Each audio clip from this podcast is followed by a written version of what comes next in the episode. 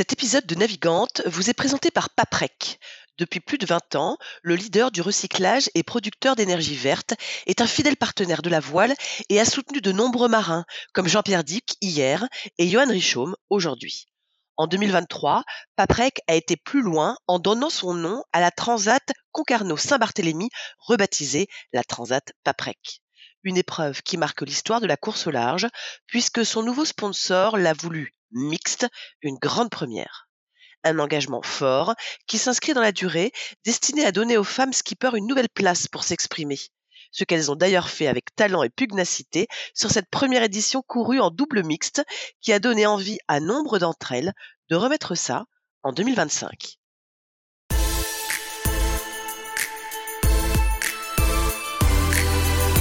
Bonjour à tous, bienvenue dans Navigante, le podcast dédié aux femmes de la course au large et de la régate, celles sous les feux des projecteurs, celles de l'ombre aussi, à ces femmes compétitrices, déterminées, qui mènent parfois mille vies en une. Elles vont vous raconter leur parcours, leur bonheur, leurs cicatrices, leur place dans le monde de la voile. Elles vont nous dire ce qui les anime encore et toujours. On va partir à la rencontre de ces navigantes très inspirantes. Navigante est produit par Tip Shaft, le média des professionnels et des passionnés de voile de compétition. Tip Shaft, ce sont deux newsletters hebdomadaires en français et en anglais, des podcasts, des événements, des formations, un studio de production de contenu, ainsi qu'une plateforme de vidéos à la demande et un festival du film que vous pouvez retrouver sur tipenshaft.com. Je suis Hélène Cougoul et vous écoutez Navigante. Avant de commencer cet épisode, un petit mot pour vous rappeler que l'édition 2024 du Sailors Film Festival débute lundi 17 janvier à Lorient avant de partir en tournée dans 24 villes en France. Au programme, des films inédits et exclusifs et sur certaines dates, les marins sur scène. Infos et réservations sur sailorsfilmfestival.com. Difficile de ne pas remarquer ces grands yeux bleus. Et il y a beaucoup de choses dans ces grands yeux-là. L'intelligence d'abord, la maturité, une sérénité à toute épreuve, l'envie d'aller vers les autres, de parler des autres, d'écouter les autres, une sorte de sixième sens qu'elle a développé au fil de sa déjà très longue et riche carrière, une carrière qui a commencé à l'autre bout du monde. Dans un article du journal Libération, daté du 10 janvier 2000, l'auteur Gilles Martin Rager parle d'elle comme de la mascotte du défi Sixième Sens. Une mascotte à l'époque triste de voir les Français éliminés de la Coupe de l'Amérique. Elle est la plus jeune de l'équipe, son attachée de presse, et cette expérience aux antipodes va la plonger dans le monde de la voile et développer chez elle un goût prononcé pour l'international. Après une douzaine d'années à graviter dans ce milieu dingue de la coupe, tour à tour journaliste ou responsable de communication, elle va mettre son sens aigu du travail bien fait pendant 15 ans au service de Thomas Coville dans le team Sodebo. Entre-temps, à 27 ans, elle saute le pas aussi, celui qu'on n'ose pas toujours franchir par peur, par doute. Elle crée sa société, Ultraviolet. Notez que c'est bien trouvé rapport à son nom de famille. Elle travaillera pour Coville, De Pavant, Guichard, Gabard, Caudrelier, Camas, entre autres. Pour la Coupe de l'Amérique, le Vendée Globe, la Volvo Ocean Race, la Route du Rhum, la Transat Jacques Vabre, entre autres aussi. Son énergie est folle. Depuis 4 ans, elle est directrice de la communication de la classe IMOCA, une classe et une flotte qui ne cessent d'évoluer, de grandir, et elle est aussi derrière tout ça. Elle parcourt le monde, suit les bateaux, suit les marins, tout en ayant toujours une oreille attentive pour ses deux filles, pour qui elle tient à donner de son temps, de maman. Nous l'avons retrouvée à Lorient, entre deux arrivées de la nouvelle Transat, retour à la base. Julia UV est mon invitée dans ce nouvel épisode de Navigante, et c'est pas souvent qu'elle parle.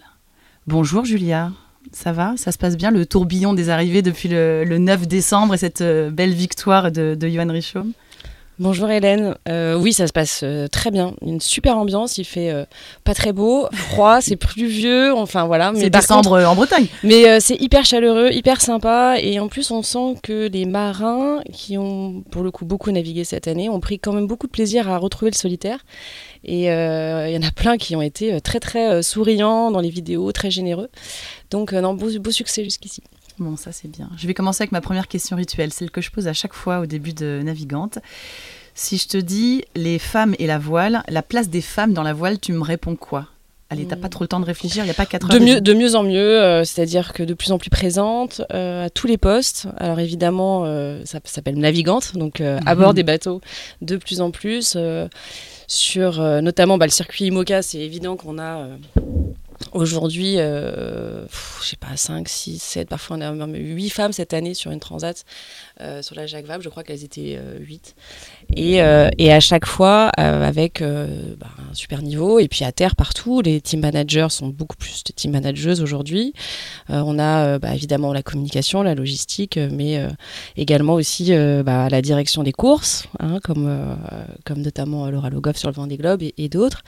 Et puis également chez les sponsors, où souvent les directeurs de, de communication, de sponsoring sont des directrices, les CIO pareil. Donc de plus en plus de, de- de femmes brillantes. C'est plutôt une bonne nouvelle. C'est plutôt euh, une bonne nouvelle et ça se fait en plus euh, euh, hyper naturellement. Et euh, voilà, on se pose même plus la question aujourd'hui. Et quand on a commencé, effectivement, c'était pas forcément pareil. On va y revenir justement euh, au début. Euh, quand on fait euh, des lettres modernes à la Sorbonne, donc euh, quand même euh, un peu loin de la mer, une maîtrise de technique et langage euh, des médias, est-ce que euh, toi à l'époque, tu as déjà euh, la mer et les bateaux euh, en tête Alors carrément, en fait, euh, petite déjà, quand euh, je passais mes, mes vacances en Bretagne, je crois que ma famille me disait, quand j'arrivais au bord de la mer, je me collais à la vitre de la voiture et je criais la mer, les bateaux. C'était vraiment euh, voilà, le rituel, donc toute la famille attendait ça. Et j'ai toujours eu envie de pas rester à Paris, euh, mais surtout de voyager, d'aller à la rencontre des gens, de faire quelque chose en rapport avec les médias. C'était pas très clair au départ. Et, euh, et donc voilà, effectivement, à la fac, avec, euh, avec ce double cursus et ce cours de technique et langage des médias qui en fait étaient des cours du soir qui étaient donnés euh, dans les grands amphis de la Sorbonne par euh, des super professionnels qui venaient donner un peu de leur temps pour partager leur expérience. Euh, c'était passionnant. Et, c'est à ce moment-là où je me suis dit bon bah voilà, on va essayer de se lancer dans quelque chose en rapport avec tout ça. Alors comment est-ce que alors on va on va faire une, une- un mini une mini pause parce qu'il faut quand même savoir que Julia bon c'est un peu compliqué que son téléphone ne sonne jamais donc voilà il sonne un peu c'est normal il y a un peu une arrivée de course euh, en ce moment donc euh, logique comment est-ce que euh, on passe de la Sorbonne à Auckland et la Coupe de l'Amérique Alors, c'est vrai que c'était ces journées, je sais pas si ça vous est arrivé, mais des journées où on sent que sa vie prend un tournant. Mhm. Et euh, donc à la fac, on avait euh, notamment un, professeur de radio qui travaillait pour Radio France, euh, qui avait un petit studio de radio qu'il avait installé dans une salle bah, dans, les, vieux bâtiments de la Sorbonne. Et puis on, avait des, des magnétos et on allait dans Paris faire des reportages. Et donc moi, un jour, je vais faire un reportage à la mosquée de Paris.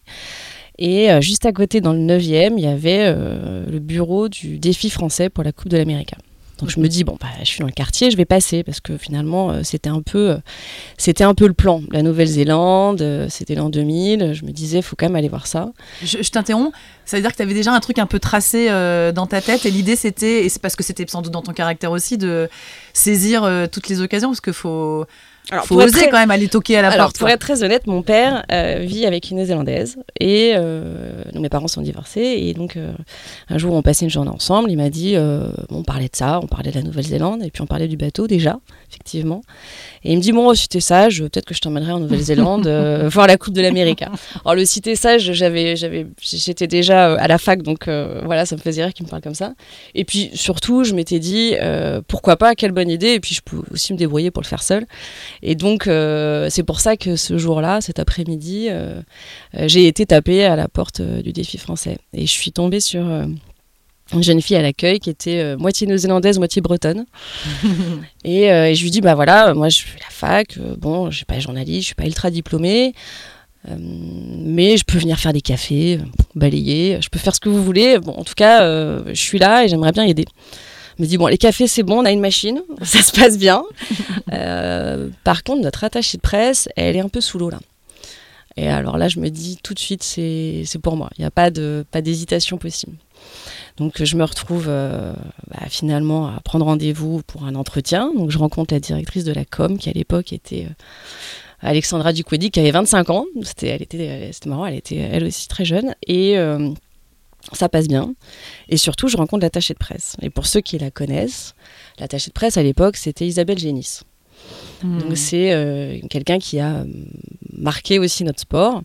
Une très très très très grande professionnelle qui est plus avec nous aujourd'hui, mais qui avait fait, qui sortait en fait des, Jeux de Barcelone et qui s'était embarqué dans cette histoire de défi français qui était, bon, on en reparler, mais qui était une aventure géniale.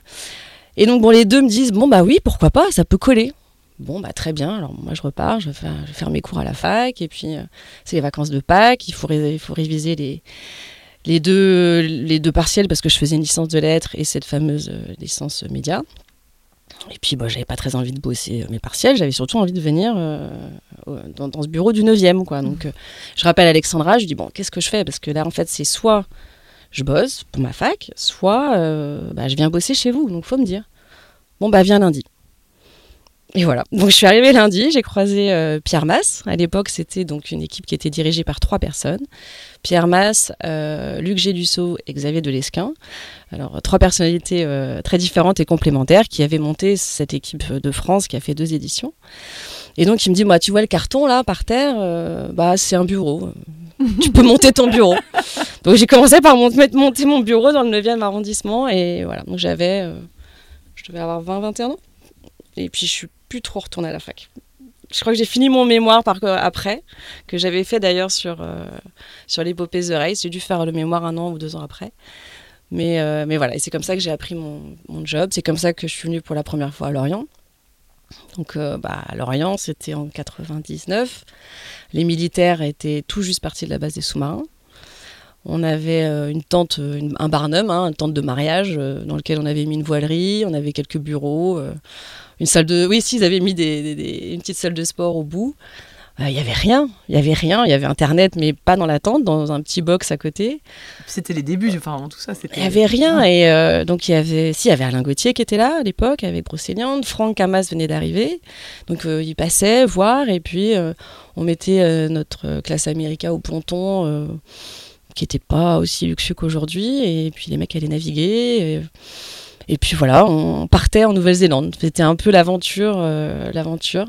Et surtout, cette équipe était euh, était euh, géniale parce que c'était un mix des anciens de French Kiss, donc qui avaient fait la coupe French Kiss, France 2, France 3, enfin voilà, qui avaient fait la coupe euh, donc euh, à cette époque-là, et puis euh, plein de jeunes, ils avaient recruté, mais partout en France. Donc on avait, on a énormément de gens qui sont encore dans la Coupe de l'América, comme comme Dimitri Despierres, qui était à bord du bateau. On avait Renan Lucas, qui était numéro un. On avait Bruno Troublé, qui pas Bruno, Romain Troublé, donc son fils, qui était aussi à bord. On avait Franck Cito. Enfin, c'était dingue. Dans le design team, pareil, on avait bah, Daniel Andrieux, euh, donc on est maintenant plutôt les, les, enfants. Euh, on avait euh, Philippe Palu de la Barrière, et puis un petit jeune qui commençait, qui s'appelait Juan Couillon-Jean, et qui s'était lancé et qui, qui, dessinait notre bateau. Et, et c'était c'était une aventure géniale. Tu avais conscience à l'époque d'être dans, un, dans une aventure géniale, justement, tous les jours? Complètement. J'avais, euh, j'avais surtout, je, suis très curieuse et j'ai eu cette chance de rencontrer euh, des personnages incroyables parce qu'à cette époque-là, on avait, euh, moi je travaillais avec la presse et les journalistes avaient, quand ils couvraient notre sport, ils venaient passer trois jours avec nous. On faisait du reportage de fond. C'était donc des grands photographes, des grands rédacteurs. les médias ouvraient vraiment la place. On faisait, mmh. et quand on était, on est parti en Nouvelle-Zélande six mois. Donc c'est toute la caravane qui se déplace hein, là-bas. Euh, mais les journalistes aussi se déplacent, ils, restent six mois, donc euh, ils comptent sur nous, on, a un travail euh, vraiment de... on les accompagne pour, pour, pouvoir tous les jours écrire sur ce qui se passe, donc on est vraiment un, filtre entre l'équipe et eux, et, et, il faut être très pro, il faut être très respectueux Enfin, faut vraiment respecter leur, euh, leur mission parce qu'effectivement, une rédaction qui envoie quelqu'un pendant six mois euh, comme ça, le but du monde, c'est pas rien. Ça se fait plus beaucoup. Hein. Ça se fait plus beaucoup. Donc, euh, donc notre rôle est très important. On peut pas leur dire ah bah non, pas d'interview aujourd'hui parce que tout le monde est crevé ou pas envie. Ou il faut toujours se démener pour que chacun puisse travailler. Et c'était, j'ai appris beaucoup. Justement, qu'est-ce que. évidemment, on va, on va développer parce qu'il n'y en a pas eu, qu'une seule, hein, Coupe de l'Amérique. C'est vrai que ton nom, il est quand même pas mal associé à cette, à cette compétition-là. Euh, tu sors de tes études, tu te retrouves embarqué dans cette euh, aventure euh, dingue. Tu, tu te sens grandir à quel point? Qu'est-ce que tu qu'est-ce que apprends Qu'est-ce que tu apprends sur cette aventure-là que tu vas garder toujours? Mmh. je pense qu'il y a. En fait, on, on- enfin, on peut faire de la com avec des plans com. Voilà. Ça, on peut avoir un beau PowerPoint et puis expliquer exactement comment ça va se dérouler. En fait, euh, ce que j'ai appris, c'est à vivre vraiment dans une équipe euh, et tout ce que représente la, la réalité du terrain. Et en fait, je pense que c'est vrai, c'est pour les jeunes qui veulent se lancer. Je pense que travailler dans une équipe, pour ça, c'est c'est chouette parce qu'on passe du temps avec les techniciens, les techniciennes, on passe du temps avec les archis, on passe du temps avec la direction, on passe du temps avec les sponsors. Enfin, on voit absolument tous les paramètres euh, de, cette, de la compétition. En plus, un projet euh, type coupe ou type Volvo, c'est comme une petite entreprise qui grandit très très vite parce qu'elle est en mode projet. On part sur une campagne, on appelle ça, donc une campagne de deux ans pour les ou trois ans.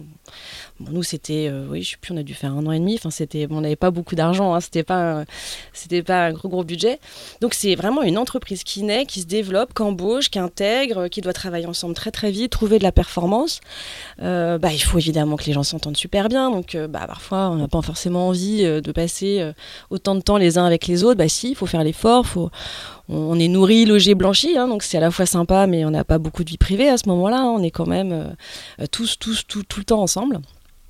Et, euh, et donc c'est ça que j'ai appris, c'est vraiment euh, euh, la pluralité de- du métier, mais aussi mais dans l'ensemble de ce que représente la compétition euh, bah, en voile, donc à tous les niveaux.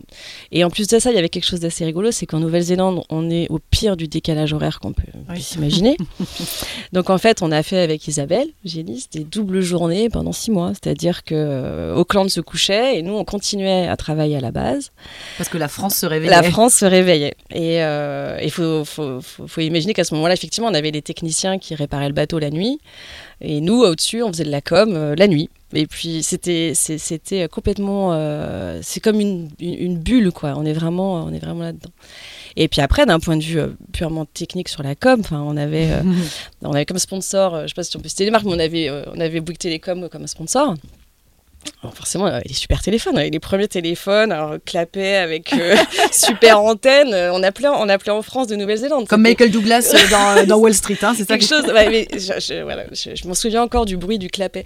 Et, euh, et donc on avait ça, on avait effectivement bah, Internet qui commençait à, à- on avait un site web qui était pas si mal. Enfin voilà. Euh, et puis on envoyait quand même des communiqués de presse par fax. Bon voilà, il y en a qui s'en souviennent encore. Euh, et puis on envoyait aussi des photos, euh, des diapos. On avait une agence euh, de distribution à Paris qui recevait des chronopostes de nous deux fois par semaine avec les photos de la coupe. Voilà, donc en fait c'est tout ça que j'ai appris. Donc c'est vrai qu'aujourd'hui, quand je parle avec une rédaction ou avec un journaliste, bah forcément voilà, on, euh, on sait à peu près comment eux fabriquent un peu leurs médias Bien et sûr. puis eux et puis eux maintenant parce qu'on on passe beaucoup de temps ensemble, ils savent comment euh, on fabrique nos histoires. Donc en fait voilà, c'est un peu tout ça que j'ai appris en accéléré parce que ça a duré six mois et je suis rentrée effectivement un peu changée quoi. Dans l'article euh, que je cite là dans, dans l'introduction, euh, donc tu étais la mascotte de l'équipe. Tu as un souvenir, euh, allez, un souvenir marquant là. Gilles, dans, dans son papier, euh, cite effectivement euh, cette défaite en demi-finale contre les, les Américains. Mais euh, est-ce que toi, il y a un moment de, de cette première euh, coupe que tu, euh, que tu vas retenir? Alors déjà, mascotte, ils m'ont mis porte-drapeau. On avait descendu, Ça, on avait descendu la grande avenue de, de Auckland, euh, et donc j'avais effectivement un drapeau qui devait être un peu plus grand que moi d'ailleurs. Enfin, c'était, mais c'était super drôle. Euh, des souvenirs, euh, oui, effectivement, ce jour, on est où on est éliminé, euh, oh, on est tous complètement abattus, ça c'est sûr. Si, je me souviens de quelque chose. Euh, entre, donc on avait fait les deux round robin, et puis on s'était, on s'était qualifié. Donc notre bateau était pas si mal, mais on avait euh, fait une grande jupe. Alors on avait une jupe hyper longue. Le bateau était, euh, ils ont fini, ils en finissaient plus ce bateau. Et donc pareil, on avait aussi, on avait un bulbe de quille qui était euh, pas comme il fallait. Donc en fait, on avait 10 jours entre les deux régates pour changer le bateau. Et je me souviens que Luc Dussault était arrivé un jour et, avec carrément la tronçonneuse. il avait complètement tronçonné la jupe, qu'on ne pouvait plus de la voir cette jupe. Du coup, il a tronçonné le bateau. Et, euh, et donc, euh, et, et donc effectivement, on s'est retrouvé avec un bateau qui ressemblait un peu plus à ceux des autres. Et puis ensuite, on avait reçu un, on avait fait un bulbe, on avait fait un nouveau bulbe. Et je me souviens que les techniciens avaient travaillé sur le bulbe dans le plomb pendant, pendant quelques, jours. Voilà. Et puis j'ai aussi euh, rencontré l'homme qui partage encore ma vie. Mal, Donc, euh, donc voilà, c'est euh, effectivement que de très bons souvenirs. Et quand on se revoit tous, enfin, voilà, dès qu'on revoit quelqu'un de cette époque-là, en fait, c'est vraiment la famille. Mais c'est voilà, il y a Pierre Massé, enfin, c'est dingue aujourd'hui le nombre de personnes qui sont encore dans notre milieu et, qui ont eu cette chance donnée par, par l'équipe, l'équipe de Sixième Sens. Et je parlais aussi du côté international. C'est vrai que c'est une équipe française dans laquelle tu bosses là pour cette première fois et tu vas retravailler avec d'autres équipes et dans l'organisation. C'est quoi le kiff de bosser justement alors quand je dis à l'international, c'est-à-dire effectivement entouré de gens euh, du, monde entier? Mmh, en fait, moi, c'est un, immense plaisir de pouvoir euh, partager ça avec des personnes euh, qui, voilà, de, différentes, de différentes nationalités. pour plusieurs raisons. Il y, a, le fait, effectivement, euh, que chez nous on a parfois un peu la force de l'habitude. Bon, voilà, c'est un peu notre truc. Mais voilà, on se retrouve dans une épreuve internationale. Je me souviens sur l'édition de l'America's Cup à, Valence par exemple. Donc euh, ça c'était en 2007. Euh, ou au centre de presse d'ailleurs, je, enfin, je suis encore quasiment avec quelques personnes de, de sixième sens, notamment Isaac qui était là, Marcus Hutchinson évidemment, qui a été un des grands personnages de la coupe à ce moment-là on avait une table pour travailler et on avait euh, une grande table et on avait deux Espagnols, deux Italiens, deux Anglais, deux Français. Et on s'éclatait, mais j'ai jamais eu une expérience aussi, euh, aussi agréable. Euh, parce qu'en fait, chacun sait à peu près ce que son audience aime avoir, hein, en termes d'écrit, en termes de, chacun un peu ses ambassadeurs dans les équipes, etc. Euh, mais on... Tu étais rédactrice à l'époque. Oui, j'étais rédactrice. Exactement. Tu bossais pour l'organisation. Pour l'organisation. Tu partie des, des, personnes qui rédigeaient justement tout ce qu'on pouvait lire sur la coupe en français, en l'occurrence. En français, on partageait le poste avec, euh, avec Camille euh, également, c'était très sympa. Camille Elbez. Et voilà, donc en fait, l'international, moi j'avoue que ça me correspond. cette, mais je pense que ça vient aussi du début, comme je voulais voyager, parcourir le monde. Je pense que c'est aussi cette notion de couper un peu ses frontières, on coupe un petit peu du, du de, de la maison et puis on part un peu à l'aventure. C'est comme euh, les équipages qui se constituent, euh, euh, pareil, pour aller, pour aller faire au Ocean Race ou des choses comme ça. Je pense qu'on a bien vu le succès que ça a quand les nationalités se, se, mêlent. C'est à chaque fois hyper riche. Il y a 12 ans de Coupe de l'Américain, si je regarde à peu près. Enfin, ça bien aimé hein, ce, ce, passage-là. Et après, Sodebo. Ce débat avec Thomas, ou Thomas, euh, tu vas rester très longtemps euh, à travailler En fait, entre les deux premières coupes, donc entre celle de 2000 et 2003, il y a le Vendée Globe. Oui. Et euh, en fait, quand je rentre de Nouvelle-Zélande, je reçois un appel de Corinne Régnier-Perretier, également donc journaliste et grande communicante, qui partageait son agence avec Eric Coquerel, qui avant de faire la politique a travaillé longtemps mhm. dans la voile. Et Eric s'occupait de Michel Desjoyaux, avec PRB et Corinne travaillait avec Thomas Coville sur ce débat. Donc en fait, euh, il nous propose à Fabienne Morin, qui est toujours aussi elle dans, euh, dans l'histoire, et à moi de faire un peu les assistants. Donc en fait, on, je me suis retrouvée en, rentrant de Nouvelle-Zélande, je me suis finalement retrouvée baignée dans la course au large française et je me suis retrouvée au Sable d'Olonne et finalement à faire le départ, le départ du Vendée Globe. Et c'est là où je rencontre Thomas, qui était euh, il, venait il, venait de terminer les épopées euh, Laurent Bourgnon. Euh, il avait remporté la route du Rhum en 1998 avec le bateau de Yves Parlier. Yves Parlier s'était blessé, lui avait donné son bateau. Et, Thomas était, est arrivé vraiment flamboyant à, Pointe-à-Pitre. Et il y a un coup de foudre entre Sodebo et, et Thomas, clairement, à ce moment-là. Et puis il part pour, voilà, pour pour faire un, premier Vendée Globe. Et donc c'est comme ça qu'on s'est rencontrés avec Thomas, avec Corinne, avec Sodebo, avec toute la, toute la famille aussi. Et, euh, et là, c'était pour moi différent, c'est-à-dire que autant j'avais eu euh, une formation accélérée de l'événementiel international, etc. Euh, ça avait commencé fort quand même. Voilà, et puis à l'époque c'était 8 ans, donc ça avait tout ce côté effectivement aussi, les grandes soirées glamour, il y avait des, des people, des VIP, etc. Bon, le Vendée Globe c'était un peu différent, on était vraiment sur quelque chose de beaucoup plus, enfin course au large, beaucoup plus esprit maritime. Enfin voilà, il y avait une énorme tempête au départ. le départ avait été reporté deux, trois, deux fois, je crois. C'était voilà.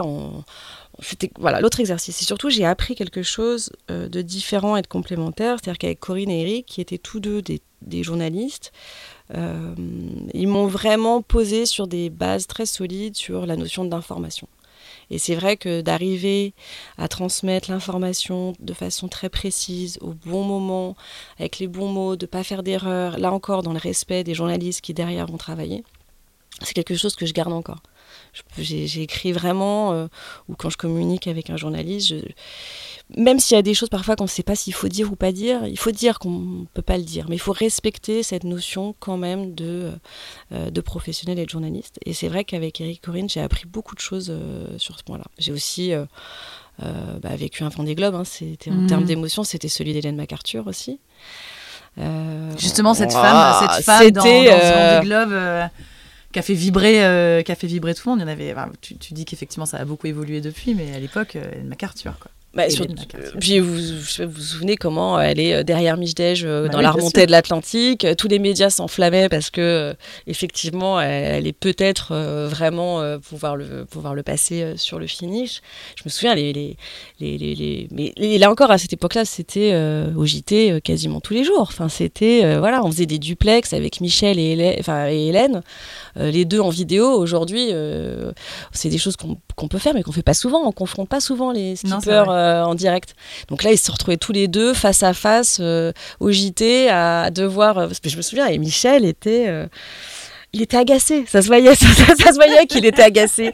Il était agacé, c'était dingue. Il arrivait au Sub de bien sûr. Et ça, elle, a, elle a apporté bah, le rêve à la fois pour les femmes et puis pour cette approche complètement d'une. Elle était, elle était, elle était, elle était complètement hors norme, très, très, très bah, je me souviens, elle avait une bouille d'enfant à cette époque-là. Enfin, il y avait ce côté jeunesse aussi. Il n'y avait pas mhm. que ce côté femme. Il y avait ce côté jeunesse où euh, tout était possible. Enfin, elle était euh, très inspirante pour l'époque. Qu'est-ce que ça change euh, de travailler, alors je, mets des guillemets, hein, mais au service d'un skipper?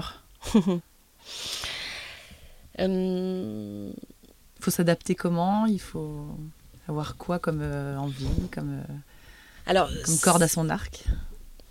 C'est vrai que euh, on est là pour mettre en lumière des héros. Donc mm. on les connaît avec euh, leurs qualités, parfois leurs euh, pas défauts, mais des choses peut-être parfois qu'on que lesquelles on sent moins en phase, mais on, est on est là pour pour les faire briller. Mais justement, moi, ce que j'ai peut-être une est-ce que c'est une qualité, je sais pas, mais c'est vrai que j'ai toujours considéré que quand on travaille pour un skipper sur des projets aussi engagés, ça demande beaucoup, beaucoup, beaucoup de temps. Euh, beaucoup de sacrifices parfois personnels parce qu'on y passe des nuits, des week-ends. Enfin voilà, hein, les courses et les mm. bateaux, c'est jamais euh, hein, dans les 35 heures. Donc on, passe beaucoup de temps. Il faut être effectivement dans une compétition aussi parce qu'on est en compétition avec les autres hein, d'un point de vue de communication. Et donc j'ai jamais été trop groupie. J'ai toujours été euh, assez cash avec les skippers avec qui j'ai pu travailler. J'ai rarement accepté qu'on puisse euh, dire oh bon c'est la com ça sert à rien ou c'est la com on verra plus tard.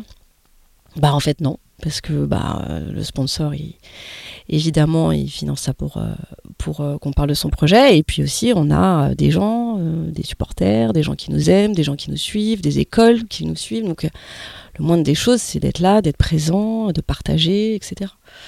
Et, c'est ça qui est, quand on arrive à un niveau de confiance avec son skipper, où justement on peut, même dans le pire de moments, euh, demander des choses médiatiques. Euh, je me souviens avec Thomas, une fois, je pourrais vous raconter ça, c'était assez terrible. Euh, et que la confiance est suffisamment établie pour qu'ils disent oui, qu'ils fassent, enfin voilà, qu'ils disent bon allez on le fait. Ça c'est génial. Et, quand il est en mer ou qu'elle est en mer, parce que je travaille également avec avec Karine Fauconnier, avec Isa, jusque, euh, et que c'est difficile, euh, que on n'a pas envie hein, forcément de partager tous les jours ce qu'on fait. Euh. et puis finalement que bah, on envoie un petit mail, ça répond, on envoie un petit message, ça répond. Euh, c'est très enrichissant parce que bah, voilà, déjà on se dit qu'on a enfin voilà qu'on arrive à créer une relation forte et réelle avec cette personne là et, et donc c'est là-dessus que ça tient c'est mhm. vraiment là-dessus que ça tient. À la fois le fait qu'on aime faire ça et à la fois le fait que derrière on fait de la bonne com. Quand on arrive à pouvoir euh, bousculer parfois effectivement un peu son skipper ou Souvent, il faut lui donner aussi un peu. Moi, je sais que j'écrivais beaucoup au bord euh, des nouvelles. Euh, je copiais un peu le journal, euh, j'envoyais un mhm. peu des nouvelles. Et ça, je sais qu'il y a des skippers qui adorent ça parce qu'au final. Ils sont coupés du monde quand même. Hein. Ouais, et puis alors, bon, oui, ils aiment bien être coupés du monde et regarder les coucher de soleil et tout ça. ils adorent, mais avoir un peu des nouvelles de ce qui se passe à terre, c'est vachement sympa. Euh, je me souviens un jour, j'avais rencontré, je sais pas, j'avais raconté une histoire toute bête. Je venais de chez Ikea, j'avais écrit ça à Romain Athanasio. Je me souviens pas pour, enfin, je sais pas pourquoi. Il m'en a reparlé à l'arrivée. Il m'a dit, tu sais, quand il m'a dit que tu avais passé ton samedi chez Ikea, ça m'a fait du bien. je me mais pourquoi, en fait? Mais pourquoi? Et en fait, ouais, je sais pas pourquoi. Ça reste toujours un mystère. Mais voilà. Donc en fait, en tout cas, cette, cette relation avec le coureur au large. Euh, quand, elle est, vraiment euh, forte, c'est vraiment génial. C'est quoi cette anecdote avec Thomas tu dis c'était bah, pas facile. Oh, le pauvre Thomas, c'était euh, départ de la route du Rhum. Alors c'était laquelle? C'était 2000, euh, donc pas 18-14. Euh, il avait à cette époque pris l'ancien bateau de Olivier de Kersauzon, Géronimo, il l'avait un peu tout, tout, découpé et puis il avait reconstruit des parties, on avait mis des flotteurs, enfin ça avait été une année avec un chantier colossal. Et puis bah, euh, voilà, la route du Rhum, pour le coup, quand on fait de la communication, euh, on est vraiment dans un univers où il faut faire émerger euh, voilà, son skipper. Donc on se met tous une bonne pression pour faire en sorte que toute la machine soit bien lancée au moment du départ. Lui, il était à fond complet. Et, la première nuit, il se, il se prend un cargo. Ah oui. Et il va, je sais pas, j'ai jamais trop compris comment il avait. Enfin, un accident, voilà. Et il perd un flotteur, donc bon, bah, la course est finie. Et puis la course, elle est finie vite, hein, elle est finie à Roscoff. Donc, euh, et bah, là, c'est la route du Rhum, donc tous les médias sont là, les chaînes d'infos, elles veulent avoir Thomas Coville. Elles veulent savoir comment il va. Hmm. Donc c'est terrible pour skipper qui va pas du tout. il va pas du tout, du tout. Donc je me retrouve à aller à Roscoe avec des petites voitures, et puis je me retrouve sur le quai, et puis je me retrouve avec les, gars en Zodiac, et puis je me retrouve à bord du bateau. Et puis sur le quai, je savais qu'il y avait, euh, il y avait télé, il y avait il y avait BFM, il y avait l'AFP, enfin ils étaient tous là. Et, euh, et j'arrive à bord et Thomas, elle est tête dans, mais la, la, tête dans les mains, mais un truc, mais il était mais blessé, vexé, énervé, triste. Enfin, on peut comprendre évidemment. Et là, je me dis, mais comment je vais faire? Donc, il y avait Thierry Brien, à l'époque, son bout de capitaine, qui faisait des ronds dans l'eau euh, devant Roscoff. Puis je le regardais, je dis, bon, t'attends encore un peu. Et en fait, là, je demande à Thomas de, bah, de me raconter. En fait, il ne l'avait pas raconté. Il l'avait raconté à personne encore. Il avait juste dit à la direction de course qu'il avait un accident, il avait prévenu son équipe, mais il n'avait pas vraiment fait le mmh. récit. Donc je dis, bah raconte-moi. Parce qu'en plus, moi, je ne savais pas trop ce qui s'était passé. Donc il me raconte, euh, bon voilà, bon en gros, c'est un peu un accident. c'est un accident bête. Mais le fait de raconter la, la, chronologie, de mettre des mots dessus, hop, il commence à s'ouvrir. Ça exorcise un peu, ouais. Ah, déjà, il se voilà, il s'assoit sur son ciel, machin, bon. Et puis, euh, et puis, euh, là, il va à la fin de l'histoire, et puis je sens que, bon, il se sent peut-être prêt à la raconter une deuxième fois. Donc, euh, je dis, bon, est-ce que tu vas être... Parce que là, maintenant, il faut y aller. Enfin, le temps, il passe, les infos, etc. Et donc, bah, on, fait le, on fait le go, on y va. Donc, on arrive dans le port, on fait la manœuvre.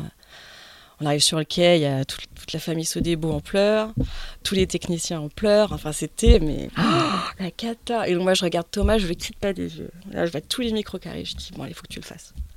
Et là, à ce moment-là, euh, pas besoin de se regarder. Hein. On est quasiment tous les deux à se dire, bon, bah, faut, faut, y aller. Faut y aller. Mhm. Et il était super. Et il a raconté ça, et il a comparé ça à un accident de voiture. Je pense qu'il avait vraiment vécu comme ça. Mhm. Et, euh, et, il a fait, c'était, c'était top. Mais ce soir-là, je me suis dit, ouais, quand même, là.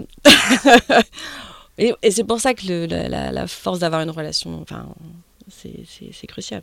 À ce moment-là, il aurait peut-être peut-être pu ne pas vraiment sortir de son truc et puis dire ah non je veux pas aller enfin voilà en tout cas il fallait l'aider et l'accompagner dans le fait de, de remettre un pied à terre et, de raconter son histoire au-delà au de celle que tu as euh, évoquée là il faut quoi comme qualité? Ou toi en fait euh, tu, tu, dirais que les tiennes euh, quelles sont les tiennes? C'est dur de parler de soi mais Ouais, surtout, bah, hum, il faut une petite force de travail. Bah, ça s'enchaîne quand même bien. Mm. Euh, voilà. Euh, faut lire. Euh, faut lire. Faut lire tout ce qui se passe. Des fois, je lis pas assez. Faut écouter les podcasts. Il mm. euh, faut échanger justement aussi avec, bah, voilà, pas que les skippers, aller voir les techniciens, les archis, essayer de comprendre. La curiosité en fait. Moi je crois que dans tout ça, un peu de curiosité. Et en méthode, en méthode, il y a aussi une chose qui est importante en voile, c'est qu'au final, on a le monde bah, des médias a beaucoup évolué. Et, et, en fait, en voile, on a toujours été assez précurseurs. On a toujours, euh, on a utilisé les téléphones satellites assez rapidement. On a utilisé euh, tous les cartos, les positionnements GPS. On utilise euh, les connexions directes. Aujourd'hui, on est les WhatsApp, les Telegram, les trucs. C'est voilà, les data, enfin toutes ces choses-là en fait. comme on a un sport qui se passe pas dans un stade, on a toujours déployé beaucoup d'efforts à, à, innover en termes de communication. Ça, c'est vraiment quelque chose dans ma carrière où je me suis régalée à faire. Et pareil, on rencontre des gens, des grands créatifs qui sont super. Et, je pense que voilà, il faut quand même avoir euh, cette notion de la technique, de là où on en est en technique, de là où on peut aller en technique, euh, pour pouvoir faire évoluer son job. Qu'est-ce euh, Qu'est-ce qui a fait le plus évoluer ton travail, justement, dans ces, dans ces nouvelles techniques? Ou peut-être qu'il l'a même transformé? La vidéo. Bah, la vidéo, clairement, c'est assez marrant parce que, bon, oui, on pouvait faire quelques. La vidéo, enfin, on a tous en tête les images des premiers Vendées, mmh. voilà, bon. Mais les, par exemple, quand vous suivez une Ocean Race avec euh, les reporters embarqués, c'est fabuleux. C'est fabuleux la, matière qu'on arrive à, avoir, la qualité euh, qu'on arrive à avoir. Et je me souviens, on avait fait, euh, à l'époque où je travaillais avec Quito, on avait fait Quito de Pavan. Quito de Pavan. Donc à l'époque, on était avec le groupe Bell, c'était un super sponsor. On avait, on avait, on a vraiment vécu aussi là. J'ai travaillé 10 ans avec lui. C'était une mm. très belle histoire. Et on avait fait une journée euh, à, Paris où on avait réuni plusieurs médias euh, dans la salle pour justement avoir un peu leur feedback. Comment eux ils travaillaient sur les courses, qu'est-ce qu'on pouvait faire de mieux. Et puis je me souviens de Martin Zara qui travaillait pour TF1. Il a dit ce qui serait génial en fait, c'est que je sais pas, on puisse avoir euh, filmé le bateau en course je sais pas, qu'on puisse décoller. Euh, alors, est-ce que ça serait un cerf-volant ou quelque chose? Et c'est génial. Aujourd'hui, bah, on a les drones. On a les drones et puis ça paraît évident. Et c'est évident. Euh, on se retrouve à avoir des bateaux à vue euh, quasiment au Cap Horn. au point Nemo, non, c'était au point Nemo cet mhm. hiver sur Ocean Race. On a voilà, des photos avec quatre bateaux et on est en course. Ça, c'est génial. Ça, ça a complètement, je pense, projeté le spectateur au cœur du, au cœur du jeu. quoi. C'est top. Tu parles de toute cette capacité de travail qu'il faut avoir, de cette implication euh, quasiment sans faille aussi qu'il faut avoir, euh, tant avec son skipper qu'avec des courses qui durent euh, très très longtemps, ou des compétitions qui durent longtemps comme la coupe. Comment on se recharge? Comment on recharge ses batteries? Et comment on arrive à avoir une vraie vie? Alors, je mets des guillemets à vraie vie, bien sûr. Tu comprends ce que je veux dire quand je dis vraie vie, mais quand je... avoir une vie à soi, une vie de famille. Oh si, moi, moi j'ai la chance d'avoir euh, une famille euh, géniale. Moi j'ai euh, voilà bon alors j'ai Pierre qui partage ma vie travaille également dans le milieu. il travaille, il est directeur technique pour le Gitana Team, donc on a évidemment tous les deux parfois des agendas. C'est un petit peu compliqué. Un peu compliqué. les Jacques Vaps sont un peu compliqués. par exemple, surtout quand les départs sont reportés, etc. donc on a voilà j'ai deux j'ai deux enfants. Euh, bah, c'est l'occasion de rendre hommage euh, aux, grands-parents, l'occasion de rendre mmh. hommage à ma maman. J'ai grandi avec ma maman, on a grandi toutes les deux, et euh, je pense que si elle n'avait pas été aussi présente pour mes enfants, j'aurais jamais pu faire ce que je fais. Donc effectivement, il y a, y a, savoir couper, mais effectivement, on le décide pas forcément parce que c'est l'agenda des régates qui le décide. et puis effectivement, il faut avoir la chance d'être bien entouré. J'ai cette chance-là, vraiment. Après, là, il y a aussi, il y a, y a des il y a, y a, des couples qui euh, emmènent beaucoup leurs enfants euh, sur les épreuves, sur les courses. Des fois, je me dis, oh, c'est dommage, pourquoi je les ai pas emmenés? J'aurais pu les emmener là, etc. Mais en fait, elles sont aussi parfois à l'école. Leur... Et puis, on n'est pas très dispo quand on est sur les événements. Donc, c'est toujours un peu. Euh, ce curseur euh, pas facile à mettre. À oui, part, des euh, choses, tu vis des choses géniales, mais qu'en même temps, tu voudrais que les enfants soient là pour C'est ça, tu voudrais partager avec eux, et puis en même temps, bah, tu pourrais pas vraiment parce qu'en fait, bah, tu pourrais pas parce que t'as pas le temps, et puis euh, voilà. Donc ça, c'est toujours un peu, c'est toujours un peu difficile. Alors après, il y a les, les, campagnes Coupe de l'Amérique où effectivement tu peux emmener tes enfants sur les voilà, et puis il y a des campagnes Volvo où tu peux emmener tes enfants. Mmh. Euh, un petit peu autour du monde, ce que euh, j'ai eu la chance de faire en 2011-2012, quand euh, Groupama, donc Pierre travaillait pour Groupama, ils avaient gagné cette Volvo Ocean Race et j'avais pu pendant trois mois suivre en, tant que, en tant que femme. hein, Madame Hélène Oui, c'est vrai. On a passé un petit bout de temps ensemble autour du monde avec nos petits, c'est vrai. Et, et, c'était, et elles en parlent encore. Donc c'est pour ça, je regrette peut-être de ne pas avoir assez amené mes enfants, même sur les événements. Je pense que c'est assez sympa à faire. Et elle, elle voit ça comment? Maman, euh, maman globetrotter un peu? On pourrait leur demander, je sais pas trop. Des fois, elles en ont un peu marre, mais j'espère. En fait, j'ai une maman euh, très courageuse et très travailleuse qui m'a toujours, euh, toujours dit qu'il n'y avait pas de limite dans la vie et que je pouvais faire ce que je voulais et que surtout il fallait que je sois heureuse. J'ai toujours été très fière de ma maman. J'ai essayé donc de transmettre ça à mes enfants. Mhm. la liberté de choix, évidemment, et puis. Puis bah voilà, le fait par contre, je leur ai bien expliqué que bon, on choisit, mais après il faut bosser, hein, que ça se fait pas en un jour. Donc bon voilà, des fois effectivement il faut donner euh, faut donner un peu d'énergie et j'espère qu'elles auront cette fierté. Elles sont, alors il y en a une c'est plutôt euh, le cheval et puis euh, la grande elle fait du tennis ou autre chose. Enfin en tout cas elles n'ont pas été fans de voile plus que ça. Fans de voyage par contre ça c'est sûr. ça c'est ça c'est sûr. Mais mais voilà j'espère en tout cas leur donner l'exemple d'une femme bah, passionnée. Alors la passion c'est tout ce que ça voilà parfois deux facettes. Depuis plusieurs années maintenant, euh, Julia, tu travailles pour la classe IMOCA.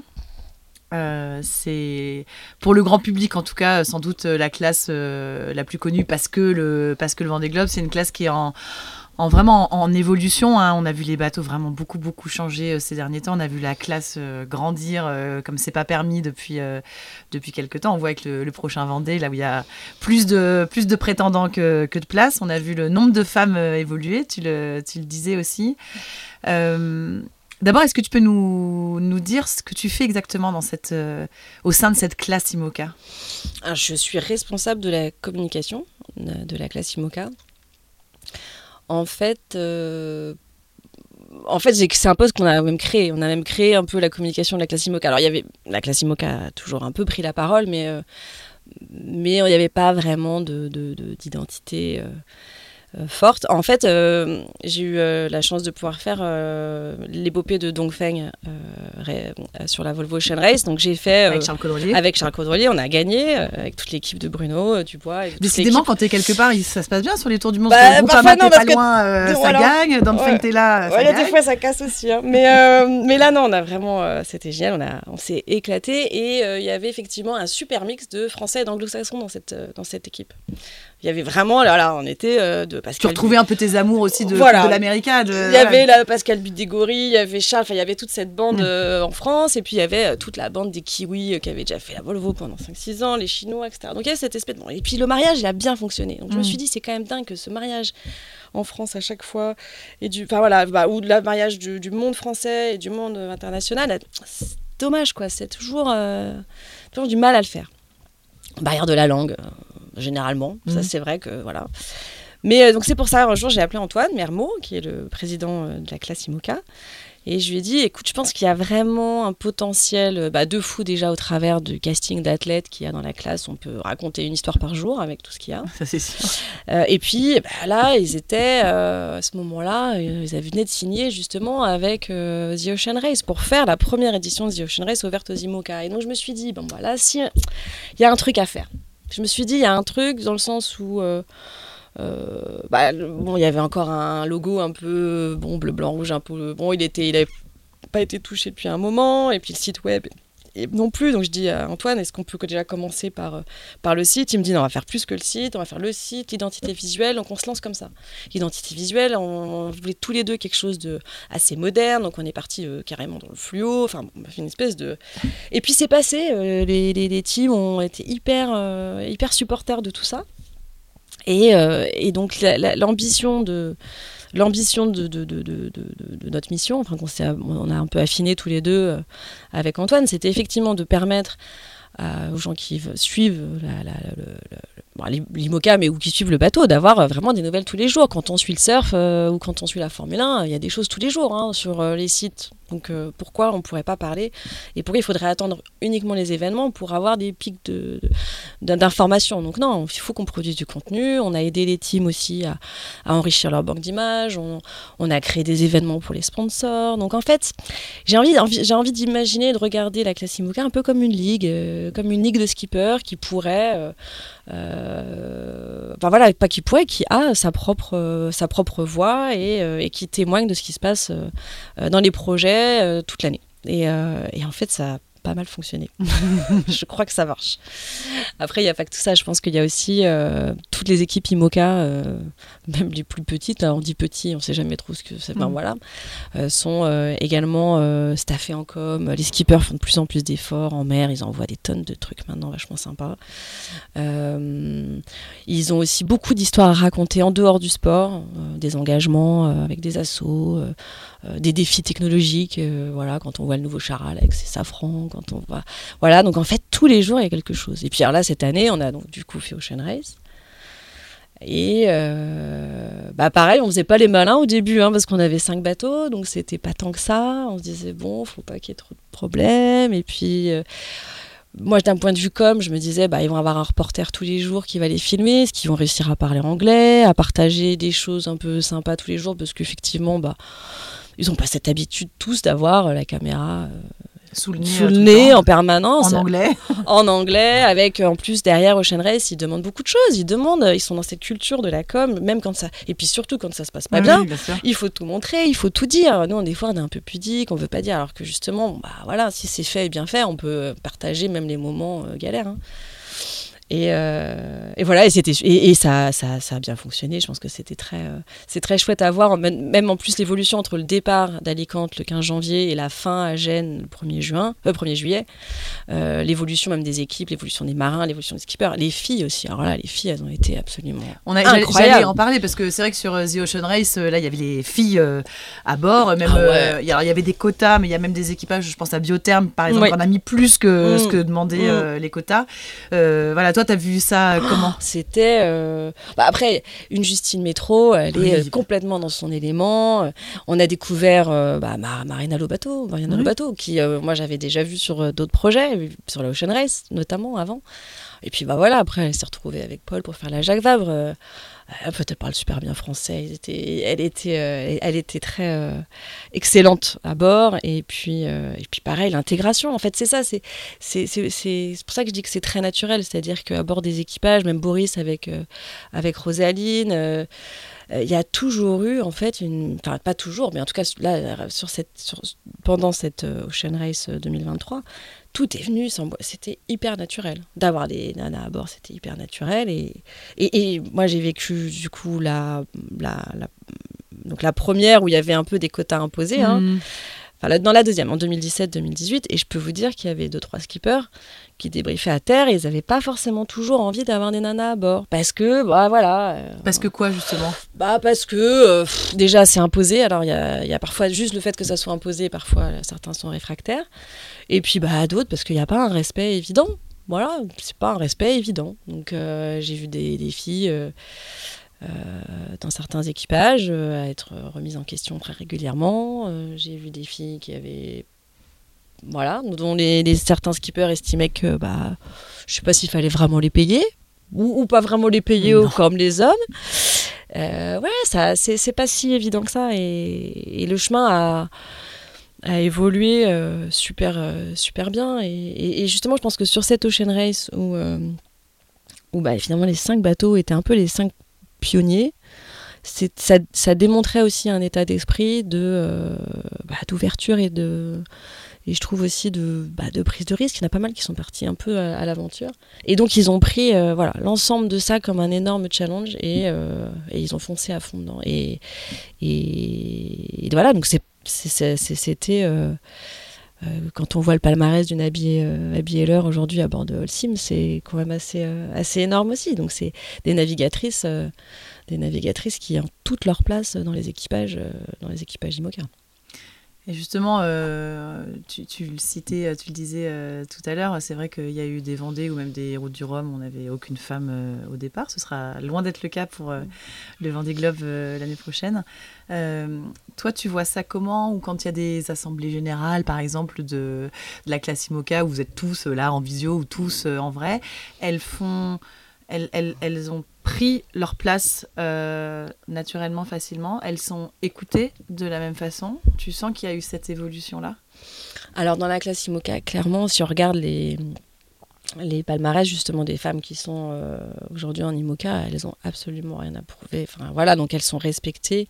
Elles sont depuis très longtemps dans, des circuits euh, de haut niveau. Après, il y, a des, des personnes un peu plus euh, nouvelles. Piper, elle a été révélée sur le dernier Vendée Globe est encore, et elle est encore dans le circuit.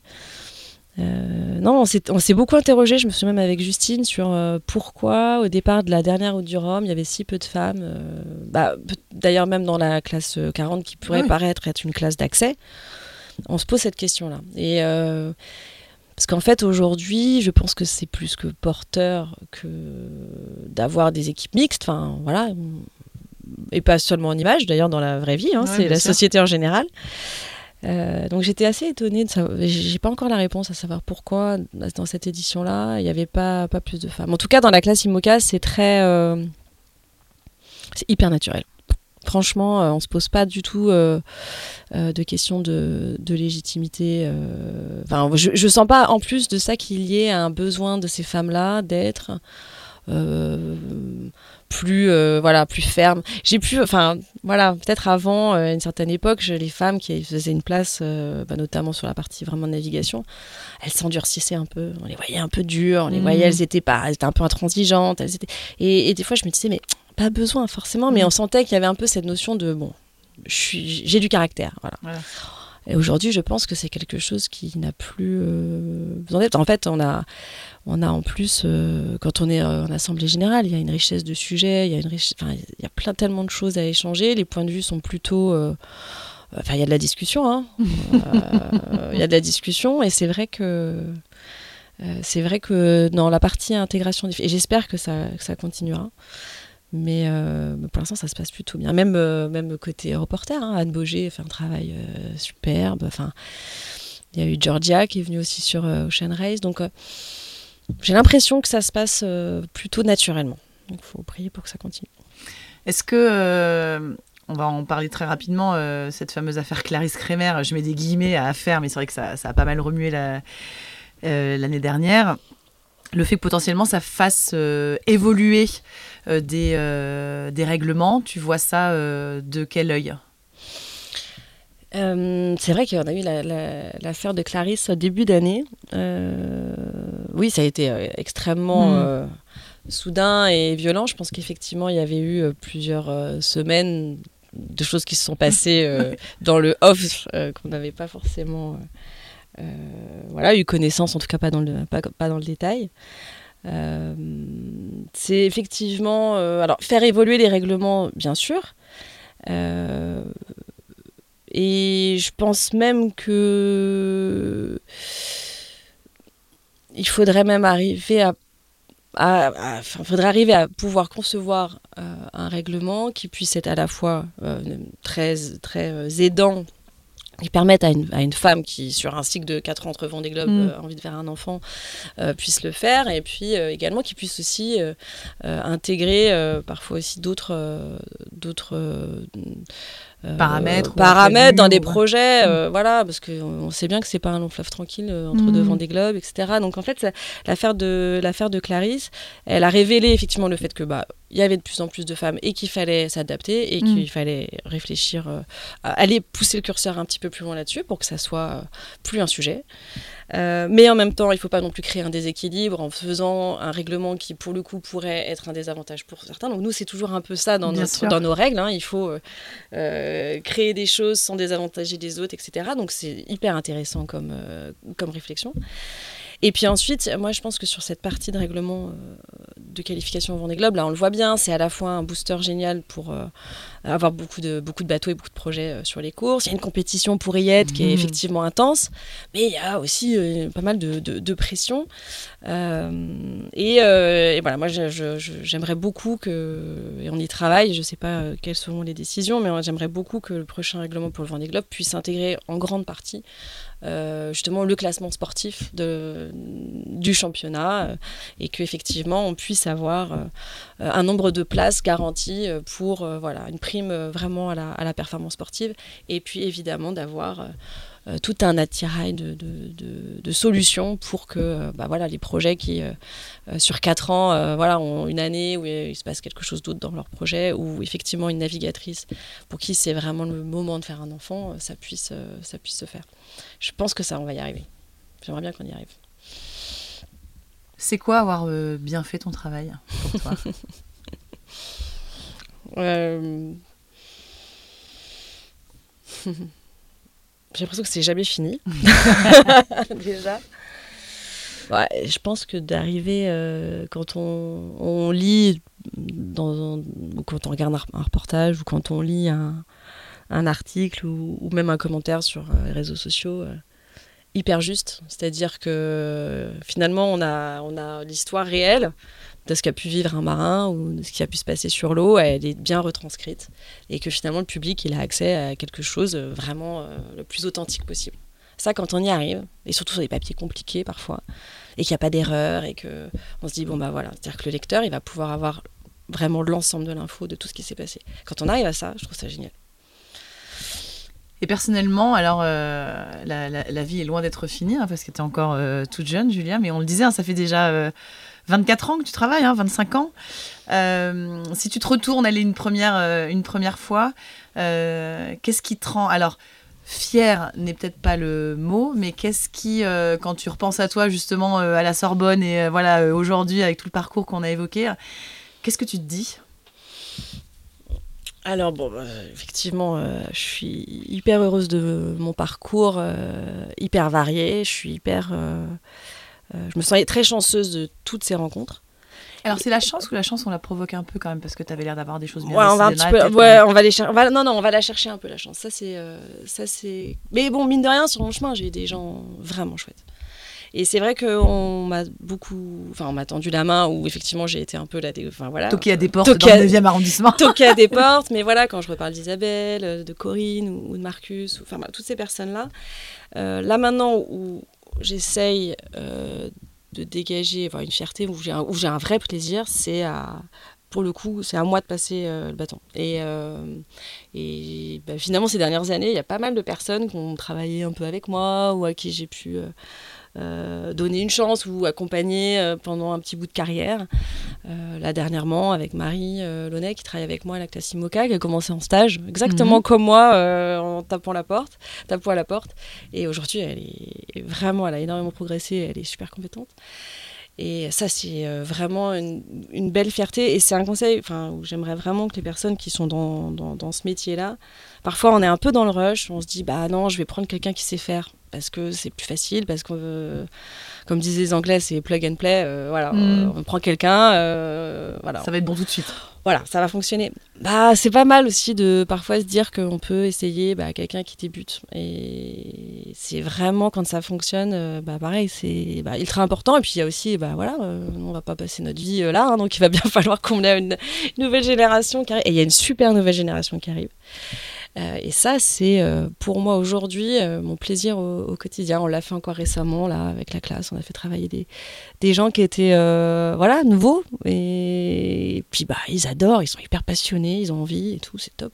Nous des fois on râle, on a l'impression d'avoir tout vu, tout fait, tout machin, et ils arrivent avec la super fraîcheur et voilà. Ça fait autant du bien à eux qu'à nous, je pense, en plus à ce moment-là. Donc, donc voilà, ça c'est ma fierté. Après, je suis assez je suis assez fière de ce qu'on a fait de la classe IMOCA ces dernières années. Je dis on parce que là, c'est le travail d'équipe. Hein. on est pas mal. Euh, maintenant, on est une dizaine à la classe. Parce qu'il n'y a pas que la com, hein. il y, a, y a la technique, il y a le sport. Enfin, il y a plein de paramètres maintenant là. Et... puis bah voilà, toutes les teams et tout. Euh, je suis hyper fière de, de ce qui a été fait. C'est euh, aujourd'hui, oui, c'est une classe de référence. c'est une classe où on a envie d'être. Et c'était vraiment en fait ça que j'avais envie, euh, avec Antoine, on s'est dit, voilà, il faut que ça donne envie, que, soit, euh, que les, les, skippers, ils aient envie de venir faire de l'IMOCA. Chacun avec leur personnalité, hein, avec euh, leur budget, avec leurs ambitions, mais que ça donne envie. Et voilà, c'est j'ai l'impression que là, il y a du monde qui se bouscule au portillon parce que. Et puis pas que. Ouais. J'ai l'impression que ça, ouais. Et puis euh, même pour le prochain Vendée Globe, on a déjà, euh, on a déjà des, bah, il y a Elodie Bonafou qui va arriver dans, mhm. dans, la classe. Enfin, elle a un bateau en construction, une nouvelle nana, super. Et la petite Violette d'Orange. Violette qui commence ah tout juste. Enfin, et et puis Ocean Race si tout se passe bien, je croise les doigts, mais donc on a Ocean Race Europe en 25 et Ocean Race en 26, enfin 27. Et il y a même des projets internationaux qui euh, tapent à la porte. Donc euh, le mariage est peut-être en train de se faire. J'ai une dernière question. Euh, tu disais, j'essaye de pas trop être groupie de mes, de mes skippers. Malgré tout, question personnelle, un peu en dehors du travail, qu'est-ce qui continue de te te fasciner dans ce milieu-là et avec ces sportifs-là, on est quand même dans un sport qui est très particulier. même si tu te mets des petites barrières pour ne pas être groupie, qu'est-ce qui, toi, Julia, continue de te fasciner? Ils ont, et elles ont des, des capacités. Enfin, en fait, c'est cette notion de, projet. C'est-à-dire qu'ils ont. Euh, qu'est-ce qui fait que ce un matin, ils se réveillent et se disent je vais faire le vent des globes, je vais faire la coupe, je vais faire tout ça. Et puis je vais assumer le fait de monter un projet. Donc, c'est ce que je vous disais, cette petite entreprise sur laquelle on prend beaucoup sur ses épaules. Et, euh, et puis je vais aller au bout de ça. Et moi, c'est ça qui me fascine, c'est cette. Euh, euh, c'est pas un sport dans lequel on est très encadré et entouré par, euh, je vais pas faire des amis à la fédération, mais c'est, je sais pas comment dire, c'est vraiment des projets où à un moment donné il faut être un peu chef d'entreprise. Oui, il y en a plein, ils sont armateurs de leur bateau, ils se disent, euh, voilà, et je vais monter mon projet. Vous prenez par exemple Benjamin Ferré cette année ou, Guirec Soudé, c'est des ils sont arrivés comme ça. Bon, Guirec il avait fait deux trois projets avant avec Monique. Hein, voilà et euh, et que je raconte Guirec d'ailleurs euh, au Havre, je raconte un peu tout le parcours pour aller jusqu'au Vendée Globe. Le mec était à fond, il me dit c'est génial. Ouais, enfin la première course c'est dans trois mois, il avait pas de bateau hein. Mais c'est super. Et il a fait la course, il a monté son truc. Et Benjamin, c'est pareil. Il avait fait, euh, c'était un, voilà, il avait monté une start-up. Il était pas, il avait fait un peu, il avait fait la mini, mais et aujourd'hui, ils ont monté euh, donc un projet qui leur ressemble. Et c'est ça que je trouve assez génial. Ils ont, il y a, toute l'équipe, elle est un peu, euh, euh, peu à leur image. Et, moi, c'est ça qui me fascine. Je me dis, mais moi, je ferais, j'arriverai jamais à faire, à faire, à faire ça. J'arriverai jamais à monter une entreprise ou, ou un projet qui va aller dans un univers aussi compétitif, avec autant de contraintes parce qu'il y a quand même un paquet de mhm. contraintes euh, de timing, euh, d'aléatoire de casse, euh, de, de, de, finances. Et, et c'est ça. Et en fait, il y a, y, a, y, a, y a il y a plein de nouveaux personnalités, notamment la classe IMOCA, qui, moi, m'éclatent, me fascinent. Ils arrivent comme ça de, de rien, un peu, ou d'un début de quelque chose, mais et au bout de deux ans, là, ils ont une équipe de 6-7 personnes, euh, ils ont un bateau qui tourne, euh, ils ont une communauté avec eux, ils ont les sponsors euh, à fond sur les pontons, les pires supporters. Et puis après, bah, des fois, ils ont des galères. c'est il y a aussi ça qui me fascine euh, et beaucoup, et je l'ai vu notamment avec, euh, bah, Thomas qui a cassé pas mal de, de bateaux, euh, ou avec Quito de Pavan hein, qui, a, qui a abandonné deux fois le Vendée Globe, une fois au bout de 24 heures, une fois au bout de 48 heures. D'arriver aussi à traverser ça. Et je pense qu'il y, y, a cette notion de j'y vais, je me lance, je plonge, avec tout ce que ça peut représenter c'est surtout en plus dans ces moments où on est plus bas et puis quand il faut se dire bon bah je vais remonter pas que moi, il faut que je remonte tout le monde. Il faut que je remonte mon équipe technique, il faut que je remonte ma famille parce que généralement euh, elle a un peu soupé des aventures. Il faut que je remonte mon sponsor, euh, etc. Et ils y arrivent et ils continuent. Quito il a encore fait la Jacques Vabre cette année c'est enfin il a une petite galère mais mais voilà il est encore au départ de ça et Thomas il part dans un mois faire encore un tour du, monde, en multicoque euh, tout seul il, il fait ça depuis qu'il est, il est tout jeune quoi. Et, euh, et comme euh, voilà là on va avoir au départ du, du Vendée Globe l'année prochaine un casting de fou quoi. Ça va être ça va être dingue ça va être super Merci beaucoup Julia Huvet d'avoir été euh, l'invitée navigante. Ça va, ça s'est bien passé. Toi qui disais que tu étais euh, un peu euh, inquiète parce que c'est vrai que c'est pas toujours qu'on t'entend, c'est toi qui fais parler les autres d'habitude. Ouais, j'aime pas trop parler de moi, mais on a parlé pas mal des marins, enfin des choses de, du métier, du métier. Donc parler du métier, c'est très bien. C'est un joli métier. Merci beaucoup. Merci Hélène. Merci d'avoir écouté cet épisode de Navigante produit par Tip Shaft. N'hésitez pas à nous dire ce que vous en avez pensé, n'hésitez pas non plus à le partager. Et si vous souhaitez suivre l'actu de la voile de compétition, abonnez-vous à la newsletter de Tip Shaft. C'est gratuit, elle est envoyée chaque vendredi à 17h. Et pour vous inscrire, ça se passe sur tipenshaft.com. À bientôt.